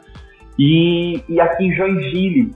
E aí a gente começou a conversar, poxa, eles né, na época estavam criando esse projeto, é, que é junto com a Metro Quadrado, que é um escritório de arquitetura aqui de Joinville, e era muito a junção das duas criações, assim, o que não caberia nem dentro só do Firmorama ou só da Metro Quadrado, poderia ser Atlas. Então, tinha um espaço e eles me convidaram para inaugurar. E eu falei, legal, mas o que, que a gente vai fazer? Ele falou, não, pensa numa oficina. Eu falei, cara, oficina do quê? Ele, sei lá, pensa. Eu falei, beleza colagem. e aí, nessas, era isso que eu estava fazendo também. Estava imprimindo serigrafia, estava assim, dedicado à exploração e pesquisa né, do universo mais de arte, colagem, exposição, participando de vários projetos. Uh, e eu falei, cara, voltei no processo criativo. Eu falei, putz, é legal isso, porque mesmo dentro da colagem que parece tão randômica, eu tenho um processo criativo assim muito bem definido e, e conseguir entender as linguagens que eu capto assim, de vários artistas que eu gosto, mas que ao mesmo tempo, apesar de eu admirar, eu não, não, não gostaria de replicar. Então, assim, pela exclusão e olhando assim todos esses artistas, eu falei, pô, esse tem uma tipografia à mão e uma colagem de determinada linguagem. Esse tem, né? Aí eu falei, cara, eu consigo identificar perfeitamente, assim. E aí fui criando um processo, assim, e, e conteúdos para ensinar isso. Então, para as pessoas identificarem processos criativos muito bem definidos, assim, de pesquisa e de linguagem, e aí eu criei essa oficina, e eu vim dar, dar essa oficina aqui, aí a gente já emendou com uma palestra aqui na Católica, aqui de Jaraguá do Sul, casou para essa minha vinda, e foi a primeira vez que eu vim para Jaraguá do Sul, né? Já tinha conhecido o Cleiton e o Jackson, que são meus sócios lá em São Paulo, quando eles foram me visitar na MTV, mas foi a primeira vez que eu vim para Jaraguá do Sul.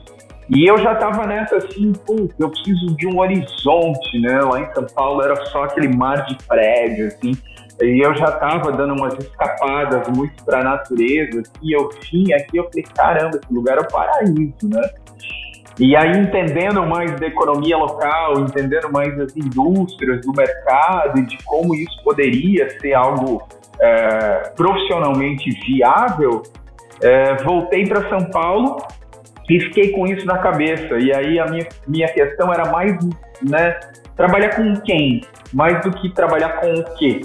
Com o que eu já sabia, o que eu poderia trabalhar, né, em várias frentes, com direção de criação. Já tinha uma boa bagagem, é, né, cara? Sim, já, já, tinha experiência. Qualquer coisa dessas coisas. É, a experiência tu tinha, tu sabia então, disso. Então, para mim, era mais com quem. E aí, como a gente já tinha, né, já tinha trabalhado juntos, eu já tinha contratado o Firmorama na época da MTV, a gente já tinha feito alguns projetos juntos, já entendia, já, já tinha uma conexão. Então, um dia eu fiz um e-mail, assim, voltei, um mês depois, lá em São Paulo, eu me deu um estalo, porra, com esses caras que eu quero trabalhar. Peguei, abri o e-mail, escrevi um e-mail, assim, né? Falei, pô, tava pensando aqui, pensei né? O que vocês acham de ter um quarto sócio aí nessa, na firma, nessa empresa aí, na Firmorama? E aí nessas eles me responderam, cara, vamos conversar. E aí isso foi lá por. Eu vim para cá em, em junho, julho, se eu não me engano, uh, no meio do ano. E aí, em agosto, setembro, eu mandei e-mail para eles já com essa proposta e depois de é, setembro até dezembro a gente ficou fazendo esse planejamento, entendendo. É, na segunda semana de dezembro eu já estava morando aqui, já tinha vindo de Malecuia com família, todo mundo aqui, criança matriculada na escola e tudo mais. E agora em dezembro faz sete anos dessa mudança. E como é que é morar em Jaguará do Sul? Jaguará, não, Jaraguá. É, cara, é uma vida muito tranquila, muito tranquila, mas é, Jaraguá do Sul é um lugar especial porque tem, é, cara, tem gente muito motivada para fazer coisas ligadas ao universo da criatividade e de uma movimentação de, de cenários, assim, sabe? É, é, talvez, assim, pelas indústrias, né? Aqui tem muita indústria têxtil. Então tem um... É, como é que eu posso dizer? Tem pessoas né, muito é, criativas inseridas dentro desses universos e fora desses universos profissionais eles estão produzindo ou se conectando com outras frentes aqui. Então, uh, e tem, e tem uma característica que é interessante, assim, que é do voluntariado. As pessoas aqui participam de muita é, ação assim pró da comunidade. Isso faz com que as pessoas se conectem para organizar é, eventos, para organizar né, comissões de discussão de assuntos. E, por exemplo, né, a gente se falou para marcar esse podcast e eu falei, pô, deixa passar a loucura. A loucura era a organização do Dia Mundial da Criatividade. E foi muito uma conexão, assim, né? De uma amiga, a Ali, que estava morando na Itália, e veio passar um tempo no Brasil, candidatou, pegou a liderança para organizar. Rapidamente a gente se conectou, já se conectou com outras pessoas daqui, o Tita, Dilma, pessoas que estão já dentro desse universo criativo aqui da cidade e aí a gente conseguiu juntar uma organização de 10 pessoas que foi a base para a construção de toda a programação, de toda a divulgação, de tudo assim. Então, muito rápido você consegue. Eu acho que agora também, né, nesse período um pouco mais de com, volta de convívio social, assim, também tem uma, uma, uma demanda e, e uma proatividade assim, das pessoas para fazerem as coisas acontecer, né? Então, eu acho que e, e isso gera um impacto, né? Porque as pessoas se motivam, se inspiram e, e, as coisas vão acontecendo. Por um lado, né, é, é, é, mais difícil porque se você quer, você tem que participar dessa, dessa é, organização e produção e desenvolvimento, mas é mais recompensador. Assim, né? Em São Paulo, ao mesmo tempo, é isso. Se você quiser um evento, você abrir agenda hoje, cara, tem vários, né? Basta você escolher ali o que você vai querer fazer e ver se você vai querer pagar ou se você vai escolher um, um, um evento onde você não paga nada. Mas ao mesmo tempo fica isso, assim, né? Você fica um pouco é, sobrecarregado assim, de informações que no fundo você acaba nem. É mais um, né? é. Não tem um senso de comunidade tão grande, é. né? É uma coisa mais um no meio de um paliteiro lá de, de gente que. São Paulo é muito legal, eu cara. Também, todo de São Paulo é, é, Eu adoro. Enfim, semana que vem até vou ir lá e tal. Mas eu penso o seguinte, cara, São Paulo não é para qualquer Sim. um. É para um cara que quer carreira. Sim. O cara quer ter uma carreira numa empresa, o cara quer. Não é para tu ficar lá de gaiato, ah, não, vou viver aqui de boa em São Paulo. A não ser que tu nasceu Sim. lá, que tu já tu já sabe daquilo e tudo mais, mas cara que vem de outros estados mais tranquilos, assim, tu ir para lá, ficar de boa, não tem como ficar de boa. São Paulo não te, não te deixa de boa, né? É, eu acho que é para quem tu quer, pô, quero pra uma agência, quero ganhar prêmio, Sim. quero virar presidente da agência, quero, sei lá, entendeu? Coisas assim. Beto, me diz uma coisa. Uh, o que, que tu falaria para ti se quando tu estivesse começando lá nos anos 2000, assim, o que, que tu falaria hoje se tu pudesse mandar um e-mail para ti? Tá. Cara, que pergunta difícil, hein? Uh, mas. É difícil, é... eu guardo para o final. Pode não ser, vou, vou te ajudar, tá? tá? Não, não, é uma coisa ruim nem boa, Sim. não é uma coisa assim do tipo, ai não, o que, que você aprendeu? Não, porque Sim. na real tu aprendeu se, se ferrando Sim, até hoje, claro. esse é o grande lance. Mas é uma coisinha assim, uma paradinha que tu pensou, puta, isso aqui, isso aqui eu devia ter, devia não, mas eu acho que isso aqui mudou um pouco a minha vida, assim, isso aqui é uma coisa que eu daria atenção. Eu tenho uma dica para mim mesmo, assim, lá do começo da minha carreira, talvez é, seja mais flexível, assim, né? Seja flexível no sentido de, de, de tudo, assim, não só do, do, da, do pensamento, mas da negociação, da, uh, da entrega, de tudo, assim, de quando você se entrega para o trabalho, assim, você tem que ter uma flexibilidade, assim, eu acho que né, com essa minha característica um pouco mais da, da organização e da criação e de se jogar de cabeça, eu acho que é, precisa ter um, um, equilíbrio, assim. Eu acho que essa flexibilidade ela acaba te levando num, numa base de equilíbrio. E eu acho que isso, para mim, é um grande aprendizado. Hoje eu tenho uma vida muito bem dosada, equilibrada, sei quais brigas comprar, quais não comprar, sei também entrar já de uma maneira um pouco mais política e, e, e, e de mediação. É, isso talvez venha com a experiência, mas isso, isso é algo que, para mim, faz muita diferença. Assim, desde que eu vim desenvolvendo e entendendo mais esses contextos, talvez no começo isso ia me ajudar muito. Não, faz total a diferença. Se tu pensar quanta coisa tu não botou fora. Não, eu não acho que tu tenha posto fora. Porque eu acho que a gente chega onde a gente chega com, com a soma dos problemas, uhum.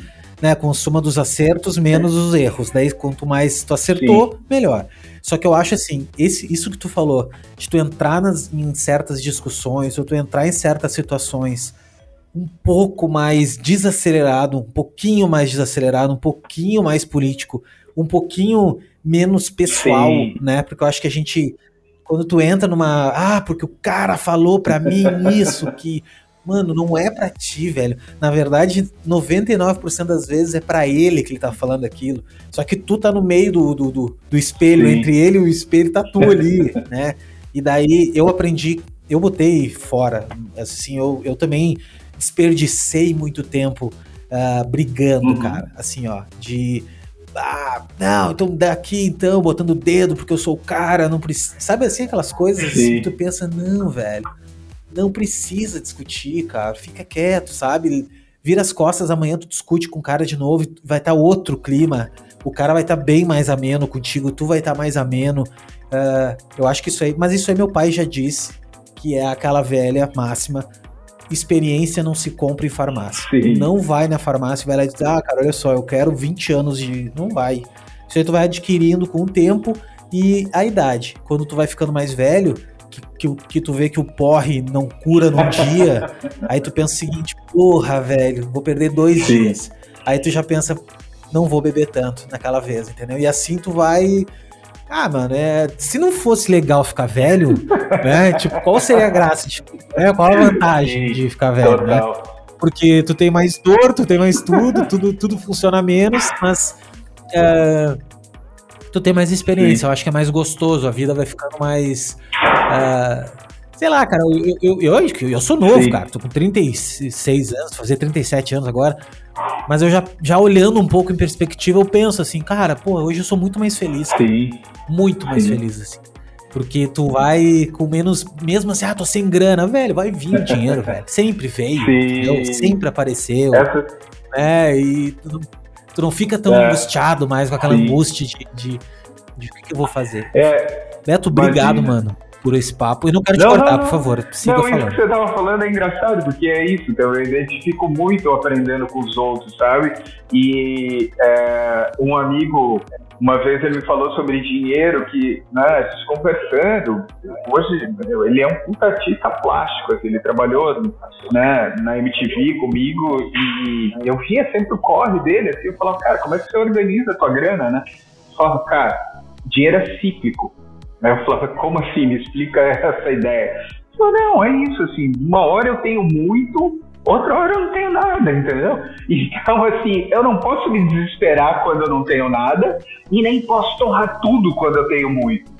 Então, assim, você fica nesse movimento, você vai, você, e, vales, é, é, vales isso, é, é, picos isso, e vales, velho, picos e, e vales. Isso, e aí que tá a flexibilidade, entendeu? E de você saber, de você identificar essas curvas e, e manter a serenidade nesse momento. Então, cara, é muito isso, assim, eu acho que, né, e mesmo... E, e assim, Beto, diga, também, e assim, Beto, a gente não tá numa profissão de ficar rico, rico, assim, sabe? Se tu tem um pensamento bem, bem de boas agora falando assim, não tô dizendo que tu não possa viver Sim. super bem.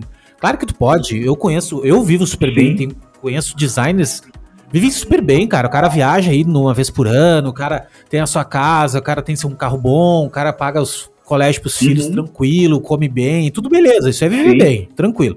Mas assim, ficar rico, que é tipo assim, vamos lá, o cara tem mais dinheiro do que consegue gastar, né? Um cara que tem milionário, assim, velho, é, é mais difícil na nossa profissão ser milionário. Porque ele é uma profissão de difícil escalabilidade. Uhum. Ela, ela, é uma profissão que tu não vai pegar 30 projetos no, no, no, no ano, 40, 50 projetos no ano. É difícil Sim. de fazer isso. E se tu for fazer isso, tu vai ter que ter uma equipe Sim. grande. E se tu tiver uma equipe grande, tu vai gastar uhum. muito. Então, é, é proporcional, Sim. velho. Então, eu acho que uma coisa que eu aprendi no início, no início eu não tinha essa noção. Assim, eu, eu sempre gostei muito de ganhar dinheiro e gosto, adoro fechar negócio e tudo mais. Só que eu comecei a, ter um pouco mais de serenidade no coração também, porque eu fico pensando assim, velho, não vai ser esse trabalho que vai me deixar rico, Sim. entendeu? Não vai ser assim, isso aqui que eu tô fazendo agora, porra, eu tô construindo marca que eu vou ficar rico. Não vai. Daqui a pouco vai ser uma coisa assim, porra, tem um projeto paralelo aqui que é um projeto escala, que uhum. a gente conversou até nos bastidores, Sim. assim. Ah, um projeto de educação, Sim. que é uma coisa um pouco mais escalável, que eu posso vender mais, né, disso. Ah, beleza, isso aqui, isso aqui tem um potencial maior para me tornar, sei lá, uma pessoa que fez um milhão de reais, eu tenho um milhão de reais lá na conta, entendeu? Mas fora isso, é, é, tem, que ter essa, tem que ter esse olhar que teu amigo falou, assim, esse lance de tipo, cara, tem vezes que eu tenho mais dinheiro. Quando eu tenho mais dinheiro, pô, guarda um pouco, porque quando, quando eu tiver menos dinheiro, eu ao menos não sofrer tanto, né, cara? Sim. Então, é. eu não quero desistir, eu não quero desestimular ninguém aqui a não querer ficar rico. Não, é, é Mas eu, eu entendo o que você está falando. Assim, eu vou, vou, te falar como eu pensava no, do, né, é, no começo de carreira e como eu penso agora. No começo de carreira era até um pouco sarcástico, assim, cínico, eu dizia que ser designer era a maneira mais glamurosa de ser pobre, né? Pobre, né? Assim, guardando todos os privilégios que ainda a gente tem, claro, mais, claro, mas claro. era um jeito meio é, você via, era sempre um perrengue, eu trabalhava sempre né, em, em, em, veículos mais alternativos, vamos dizer assim.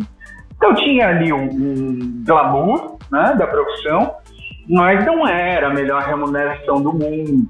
Né? Depois, claro, quando você vai para publicidade, é outro universo. E quando você tem um, um estúdio de design, é, é isso, você tem que, um, organizar ele muito bem para você ter um, um, um, uh, um negócio exato, muito bem organizado e, e, e, previsibilidade de lucro, né? E uma estrutura, porque é isso aí. Para você escalonar, você precisa ter um, uma estrutura e você precisa assim, ter entregas muito bem definidas, você precisa ter um portfólio e, e né, não só um portfólio, como, é, portfólio no sentido de case mesmo, né? Eu vou usar uma palavra da, em inglês da, que a publicidade usa muito, mas case completo, que não é só um visual, né? Com toda a parte estratégica, com ferramentas, com processos, com metodologias, que é o que vai é, valorizar e diferenciar o seu trabalho no mercado. Aí sim você passa né, a se destacar, vamos dizer assim, da média, né, do, do, da base assim, de, de prestação de serviço, design que talvez esteja mais é, atrelado a identidades visuais e, e trabalhos mais visuais. Mas é, não, é, não é fácil, tão fácil quanto um produto, né? O produto você consegue escalar de uma maneira é, mais, mais, rápida. rápida né? exatamente. Né? Consegue enxergar. O serviço é mais difícil, mas aí é isso, né? Como é que você organiza isso? E eu acho que é essa visão também. E aí você fala de escola, é um papel super importante. Até né, durante o Dia Mundial da Criatividade mesmo, a gente estava falando sobre economia criativa e a gente estava falando mesmo né, de, do quanto a academia prepara né, os designers para o mercado para serem empreendedores, para ter essa visão mesmo né, de gestão não só do criador, mas ser um gestor do negócio. E aí eu até te citei lá, falando do papel importante que tem né, dos produtores de conteúdo Obrigado. É, dentro do design, que não fala só de técnica, né? Você fala do negócio, você fala né, de como cobrar, de como preparar a apresentação, de como se relacionar com o cliente. Isso é um papel super importante para que o nosso mercado ele consiga é, amadurecer no sentido de ganhar consistência, de ganhar relevância e de ser um segmento onde a gente vai conseguir ter mais lucratividade, né? Quem quiser ficar milionário, fique milionário, mas que a gente consiga crescer com estrutura e com consistência. É, cara, e que o que acontece é o seguinte também, né? A gente não consegue ganhar escala porque a gente não. Primeiro, que todo designer acha que é artista e todo designer tem já imputado na cabeça dele que ele, que ele ah, não, cara, meu negócio aqui é criação, é. eu vou. Uh, o cara vem já pra faculdade já com esse olhar hippie. Mano, não é. é. Não é. É muito é muito dolorido tu, tu achar que é Sim. isso, porque senão tu vai te ralar, é. velho. Tu vai entrar na faculdade achando que tu vai criar e tu vai criar muito pouco.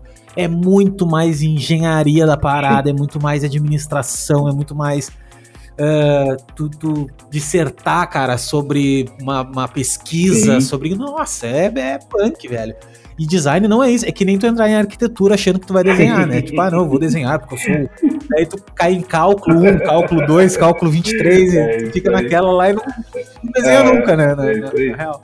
Mas... Mas eu, eu, acho, eu acho, cara, que a gente tem que falar bastante de design ao ponto de que seja uma conversa que todo mundo entenda. Eu até acho eu até acho que já nós estamos em outro patamar Sim. já. Eu acho que design há um tempo atrás ninguém nem falava, ninguém era super. Até os empresários, pequenos empresários, galera nova, não tinha essa visão de, da importância uhum. que tem o design. Hoje em dia, mesmo que seja só estético por enquanto, as pessoas têm uma noção de tipo, ah, cara, eu quero montar um negócio no iFood, eu sei que eu preciso de um logo, uhum. eu sei que eu preciso de uma embalagem. A pessoa começa a ter essa percepção.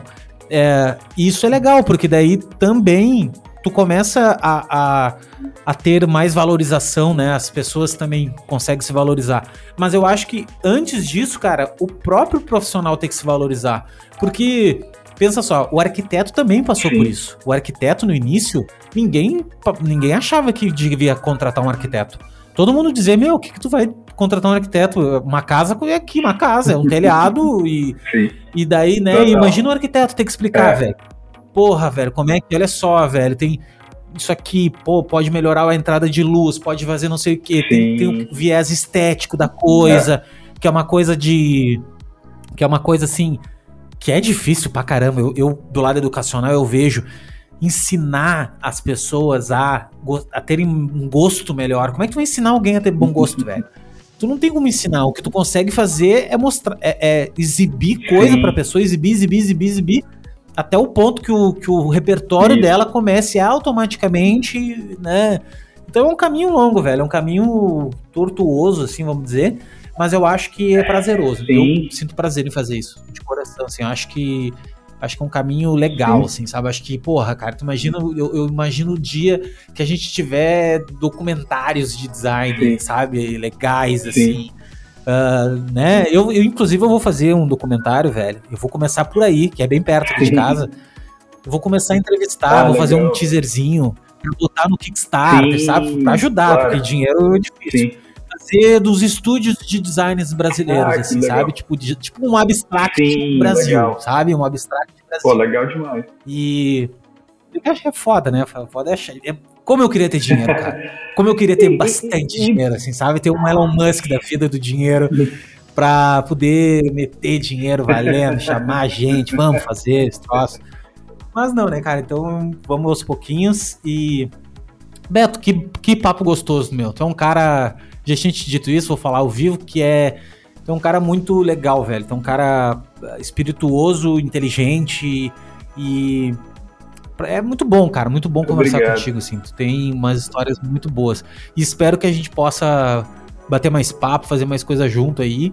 E eu queria te agradecer de verdade. Queria que tu desse, deixasse aí palavras finais pro nosso telespectador. Tele não, né? Nosso ouvinte. Ouvinte.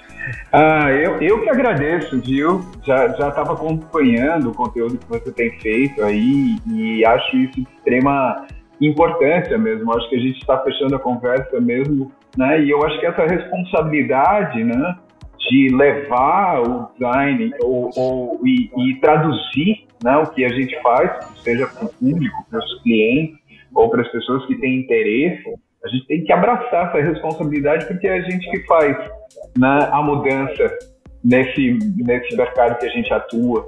Então, eu acho que é, depende, depende de todos nós que construímos esse mercado de melhorar o que a gente quer ter dentro da nossa profissão. Então é isso. É ser, ser proativo e ter energia para levar isso à frente. É, porque se a gente não for a gente que fiz, ninguém vai É. fazer, velho. Ninguém vai fazer. E a gente vai ficar reclamando a vida Exato. inteira, ah, porque o cliente não, não. Porque o cliente paga um milhão e meio uma máquina Uhum. lá que ele comprou, não sei aonde, mas ele não paga um milhão e meio pra pelo bem mais valioso de todos, que é a marca Exato. dele, né, cara? É que, tipo, a máquina, meu, qualquer um compra a máquina, mas, mas construir uma marca forte, verdadeira, o cara não compra. Mas ele não compra porque ele sabe que a máquina faz tal Isso. coisa. E o design estratégico, por exemplo, ele nem entende Ah. o que, que é isso, Ah. né? Ele não sabe o que, que é isso. Então eu quero, quero sim, quero que a gente faça a parada ficar tão famosa e tão vá pro mainstream Sim. mesmo, sabe? Não fique só na, na- na- nas, nas esquinas, nas esquinas do subúrbio. É Beto, querido, muito obrigado, mano. Valeu. Obrigadão. Ah, tamo junto. Ah, quero convidar também a galera aí do, do estúdio também para participar. Quando, quando pintar aí, vambora. Falar com, Com o Jackson certeza. também. Ele participar. E, e quando eu botar pra rua esse projeto aí de fazer umas filmagens, eu vou aí Bora. até Curitiba. Curitiba não. Jaraguá do Sul. É. Jaguara, ja, Jaraguá do Sul. Tá convidado. Eu já ouvi falar muito mesmo, cara. Eu achei que era do, do, do- de imóveis. Não, Mas são, não, é de é, texto. São, São Bento do Sul é que é móveis, que é aqui, uma hora Ah, e meia tá. daqui, um pouquinho mais pra frente aqui na Serra. Lá Pode é crer. móveis. Eu sabia que era um polo valendo Sim. também, assim, de, de- E aí é têxtil, né? Aí deve ter um monte de marquinha, aquelas marcas rally rola, rola moça, aquelas, aquelas horríveis. Mas o povo é milionário com aquilo, Cara, né? tem. Eu sei porque eu vejo, às vezes, nos outdoor, tu vai chegando nessas cidades, assim, tem, assim, aquelas... pá, aquelas marcas próprias deles, assim, que dá uma vontade de pegar, né? E dizer, vem cá, velho, vamos fazer. Mas vende, tu vende daquele Vem, jeito mesmo, né? vem, Então eles não vem. vão... Ah, e, e falo que, não vão que botar. até essas marcas menores elas já estão criando essa consciência, tá? É que aqui, aqui tem né, um polo assim de Malve, Marisol, Elian, Lunelli, que são marcas né, indústrias maiores, assim, mas essas marquinhas menores também tem muitas assim, e tanto que logo quando eu me mudei pra cá eu ficava admirado, assim, eu falava assim, cada galpãozinho desse de tijolinho ali é uma mina de ouro, entendeu? Você ia falar com um cara de uma marquinha assim que você olha, você não dá nada, fatura milhões. Aí eu falava, opa, Milhões. peraí, vamos conversar aqui. Vamos conversar aqui. Que Só quem não ganha dinheiro é nós, Beto. Essa é a grande verdade, velho. O resto todo mundo ganha. Qualquer um que tem uma fabriqueta ganha dinheiro, Ah. mano. Quem não ganha é designer. Ó, você que tá escutando aí, estude bastante. É isso aí. Faça uma administração em paralelo É isso aí. que eu acho que é. Não, a gestão é é importantíssimo. dureza. importantíssimo. E, é- e- e- e chegar nesses clientes, né? E esse convencimento para É. distribuir essa renda melhor. Eu acho que Não, é porque se tu pensa assim, ó, como é que tu vai chegar nesse cara? Tu chega pifado já, né, cara? Tu chega assim, olha só, meu, vou- vamos investir em design? Vamos. Tá, mas eu já tô faturando, cara. Eu tô faturando aqui 10 milhões por ano, daí tu vai chegar pro cara, não, mas daí tu vai faturar 15. Quem disse que tu vai faturar 15, velho? E no início tu não vai faturar mesmo. No início é uma coisa muito Sim. passo por passo, passinho de formiga. Vai ter que ter uns KPI muito Sim. certinhos, assim, não, vamos fazer uma pesquisa aqui com, com, sei lá, 100, 200 pessoas da cidade, e daqui a um ano nós vamos fazer com essas mesmas 200 de novo, pra dizer, olha só, os caras estão tiveram uma... É difícil, É, velho, é o, o, o design não é à toa que é uma coisa difícil de mensurar, Sim. porque tu pega até grandes, grandes empresas, cara, pega aí a, sei lá, a Pentagram, uhum. pega. Se bem que essas aí já são em outro patamar, né? Já não precisa provar Sim. mais. Mas tu pega a Deloitte, Sim. por exemplo, que é uma. Que não é nem uma é agência, uma consultoria. É uma, uma consultoria, né? Eles batem cabeça para poder mensurar. Porque é difícil mensurar. É difícil mensurar uma coisa que é.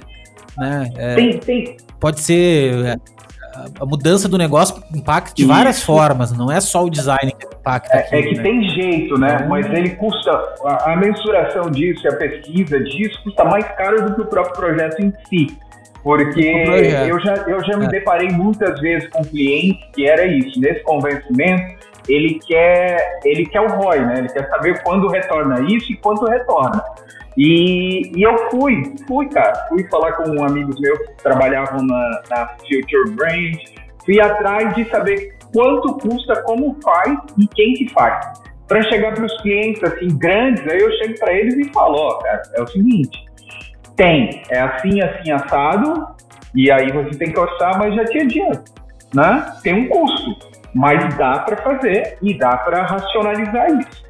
Para quem não tem esse investimento, muitos desses pequenos, no nosso caso, eles vêm muito pelo portfólio, muito pelo mercado. Ah, pô, vocês fizeram para essa. Ah, então se eles estão lá na ponta, eu também vou fazer com os caras que fizeram lá. E aí, dentro disso, a gente foi criando pacotes de serviços de tamanhos e entregas diferentes, né? Para poder atender os menores, os médios e os grandes. Então é, é, é, é, muito. E eles ficam nos empíricos, é... né? Ele fica no cara, olha só, vai dar. É sei que vai dar, né? É tipo. Mas às vezes, é às vezes impacta internamente isso para ele já é uma grande mudança, assim, de engajamento da equipe, ou, ou mesmo dessa, né, do cara ter mais orgulho de fazer parte daquela empresa do que da concorrente, que não é tão legal assim. Então, a gente vai achando meios de. Mas isso aí já é super válido, Sim, total, velho. Isso é super total. válido. É a motivação. É uma, um né? empoderamento né? interno. É a motivação. É a motivação. E assim a gente foi entendendo, Total. né? Porque a gente trabalha muito com indústria e a gente foi entendendo a natureza desse tipo de empresa e de negócio. Cara, a gente, a gente é. vai. E outro, o volume dos caras Sim. também, né, cara? É, tipo, tu, tu lida com um cara, ah, eu queria trocar aqui a estampa, velho. Para trocar a estampa, o cara vai ter que comprar um rolo Sim. de, sei lá, quantos é quilômetros, tonelada de tecido, não é? Ah. Né? É, a gente tem aquele pensamentinho muito do Photoshop. Ah, não, olha só, é só trocar aqui, ó, na, na tela. Não, não é, eu, eu, é, eu é. levo, eu faço questão, assim, de quando a gente está entrando dentro desse cliente, que a gente vai ter esse impacto, de levar todo mundo da equipe, assim, né? Porque às vezes é isso, né? Quando você está aqui desenhando e projetando, pensar, ah, não, assim, essa aplicação, tudo isso vai ficar lindo. Aí você chega lá, o cara tem uma frota com 200 caminhões. Para ele pintar tudo de novo. Isso, é, orça. orça. É um impacto tremendo. É tipo, meu, dá, um, é? dá 5 milhões de reais em adesivo, velho, que vai, quer trocar. É. Não, isso é, isso é muito pra galera que tá começando Sim. também no design, entender que às vezes o cara, ah, olha só, Léo, vamos entender qual solução isso. tu propor pro cliente. Porque às vezes, assim, Seria muito bacana trocar todo o logotipo do cara em tudo quanto é lugar. Ah, lindo, maravilhoso, velho. Pô, legal no, no teu, no, nos teus uhum. mockups no, no, na tela. Mas se tu for botar na ponta do papel, cara, o que o cara vai custar pro cara fazer essa mudança é uma fortuna. Sim. Então tem que ter essa paciência também é. de entender o momento do cara, entender que, meu, ele vai rodar muito, muito tempo ainda com aquele caminhão com o logo antigo Isso. ainda aí, velho. É uma transição. Se tu tá sofrendo, imagina é. ele é. Tem, que, tem, que, ter um planejamento, né? E aí que entra essa parte mais estratégica de você, né, com o cliente, fazer esse planejamento, entender o que é prioridade, entender o que, né, o que vai impactar mais, entender o público que ele está né, se relacionando. Aí é, não, é aí a parte estratégica. É aí onde você faz a diferença dentro do negócio do cliente. É aí que ele te valoriza e é aí onde você começa a construir esses milhões que você consegue cobrar. E aí que o cara te paga justo. um milhão. É, é, é, aí que ele te paga. É isso. é isso. Porque assim, ó, quando tu. Eu falo isso para todo mundo, mano. Começa a entender de negócio. Não entenda só de design. Perfeito. Começa a entender de é negócio é também. Começa a entender como teu cliente ganha dinheiro. É Começa, quando tu for sentar para conversar com ele, tomar um chimarrão lá, é tomar um café com ele, comece a conversar com ele. Cara, olha só, tu viu que o tal fulano, cliente tal, fez isso, tu viu que o teu concorrente, tu é viu que ele entrou na China, tu viu que. Fala de negócio, é. cara. Porque é o seguinte, não adianta tu falar de Gestalt, não adianta tu falar de, do, do prêmio, do. Não é. vai, velho. O cara não vai entender. E ele vai te dar valor quando ele entender que tu tá junto com ele no negócio, Sim. entendeu? Quando, porra, olha só, o Léo é um cara que ele é estratégico para mim. Eu não quero perder ele. Não é só porque ele é um bom diretor é de arte, não é bom só porque ele é um bom designer. É porque ele tá comigo aqui, ele entende do meu negócio, ele entende do processo que eu passo aqui dentro. Né? Então, isso aí vai te dando know-how e vai te fazendo tu ser insubstituível para o cliente. E aí tu começa aí tu começa a valer mais do que a tabela da, da do, do, sindicato lá do AD, Não, muito mais. Porque senão tu vai viver. Muito mais. Porque. Tu vai viver cobrando marca, velho. Tu vai viver cobrando logo. Tá é, ligado? e isso tá na parte da tradução da sua entrega pro cliente. Porque isso a gente. Né, eu estando do outro lado aqui, porque antes era isso. Eu tava na agência, tinha um atendimento. Eu tava na MTV, tinha lá o comercial. Mas aqui não. Quando você tem o seu negócio, você tem todas as pontas, né? E aí, o cliente, ele começa começa a te respeitar quando ele te entende como um gestor, como um empreendedor também. Porque aí você é igual a ele, entendeu? Você tem um negócio, você tem um negócio onde você está fazendo esse negócio dele criativo, você tem um serviço muito bem desenhado, elaborado, você tem uma justificativa de entrega, você tem né, uma conversa disso, assim, de falar do negócio dele, de entender qual é o segmento dele, de falar dos concorrentes dele com propriedade, porque você estudou, você pesquisou, levantou as informações, você sabe dos movimentos de mercado, então ele para de te ver como artista, ele começa a te enxergar como é... empresário. E aí muda a conversa. Isso. Totalmente, cara. E quando, e quando outra coisa também, quando tu traz para ele informações que ele não percebeu. Sim. Porque o que acontece? Quando tu tá assim, num, tu, imagina, tu é teu pai é dono de uma indústria têxtil há 50 Sim. anos. Aí tu tá lá, meu, no meio do, do tendel a vida toda comprando, vendendo tecido e fazendo não sei o que, não sei o que. Cara, tu acha que tu tem tempo para ficar sentado pesquisando Sim. o que que tá acontecendo na... Não, não vai, Sim. velho. Tu tem um, um um grande player lá que ele segue, que é o cara que uhum. ele viu na Expo, tecido, não sei aonde, esse cara ele, ele vai atrás. O resto, os pequenos, o cara da Suíça, o cara que tu viu muito bacana no Japão, no Behance, que tu encontrou o cara, não sei o que, não sei o que. Vale é, ouro isso, meu. Então quando tu chega para ele com uma apresentação bonitinha, um PDFzinho, que pra ti tu demorou duas, três horas para fazer, e com informações que ele nunca viu na vida, meu, aquilo ali faz uma diferença na vida do é cara. Que ele para pra olhar aquilo assim como se fosse uma revistinha, sabe? Ele pensa, meu, olha só, nem sabia que existiam esses caras aqui. Então faz esse teminha de casa, cara. É, faz essa pesquisa que isso não é, não é design, isso, isso é marketing, cara. Só que é aí que mora a diferença. A gente tem que parar de ficar se botando em caixinha. Ah, porque eu sou o designer, Sim. então meu papel vai até o ponto. Não, cara, tu é um empresário, Sim. mano. Tu é um empreendedor, é entendeu? Tu é um cara que vende solução, é. né? E, e, e, marketing faz parte Sim. do processo. É, é, é, uma. É que nem branding, Sim. entendeu? Branding é uma união de coisas que fazem uma gestão de uma marca. Marketing é uma união de coisas que faz a venda e faz a, a, a, a né, o, o, comercial da parada do cara acontecer. E assim, velho, se tem uma coisa que tu tem que aprender na vida é vender. Sim. Seja teu negócio, seja o negócio do teu cliente, vender. Sim. Só isso. Se tu aprender a vender, acabou. Porque sem venda não tem negócio, Sim. não tem negócio, não tem dinheiro e acabou tudo, não tem, tem nada. Pode ter pode vender foguete para a lua. Se o Elon Musk não fechasse uma parceria com a NASA, não ia nada ia acontecer, entendeu, velho? Ele não ia ter dinheiro para ficar mandando foguete pra lá, entendeu? Sim. Inclusive, ele comprou o Twitter Sim, agora, né? O cara é realmente maluco. Total. Né? Beto, a gente podia ficar aqui é, ó, horas, não, Beto, horas. Eu falo pra caramba, tu também, isso é muito bom. E eu queria te agradecer teu tempo, teu assim, todo o teu conhecimento aí. E agradecer também quem tá com nós até agora, também escutando. Eu sei que tem muita gente que adora podcast longo, a maioria, na verdade, me cobra. E, e queria agradecer. Últimas palavras agora. Agora é de verdade, agora são palavras finais. Isso aí, Léo. Eu agradeço, eu acho que a gente teve uma conversa aqui muito enriquecedora, assim, né? E se deixasse era isso, a gente ia embora aqui, não parava nunca mais. É... Mas é isso, queria agradecer e, assim, parabenizar pelo trabalho que você faz aí pela comunidade. Eu acho que precisa disso, de espaço para discussão, de conversa e de alinhamento mesmo, né? E tá todo mundo dentro desse mesmo segmento e lutando para que cada vez mais sejamos reconhecidos como profissionais de excelência e de qualidade de entrega. É isso aí. Show de bola. Obrigado, Beto. Obrigado você que está escutando. E nos vemos na próxima. Valeu!